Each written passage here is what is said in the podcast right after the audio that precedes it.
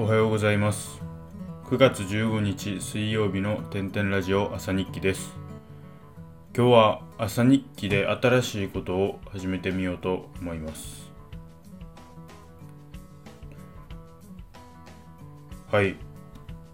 えー、始めてみようと思いますとは言ったんですが、えー、今日は、えー、始めてみようと思うという話だけで明日からやってみようと思っているんですが、え朝読書をえー、習慣化させるために、えー、この朝日記で、えー、その日その日の朝読んだ本の内容をアウトプットしようかなと考えていて今迷っているのが2つあって1つが、えこの放送前に朝読んだ本をこの朝日記でアウトプットするのか、えその日一日で読んだ本をまとめてその日の夜に朝日記とはまた別で配信するのかどっちの方がいいのかなと思って迷っているんですがやっぱり何でも勉強する何かを学ぶ時って人に教える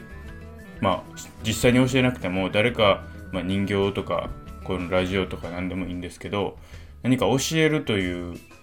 形でアウトプットした方が脳に定着するっていうことがよく言われているので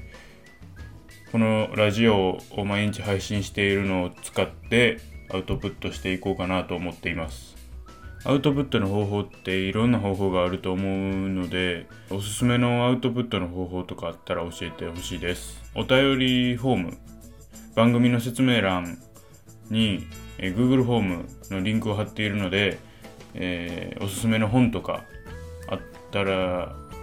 えー、ホームから教えてほしいです。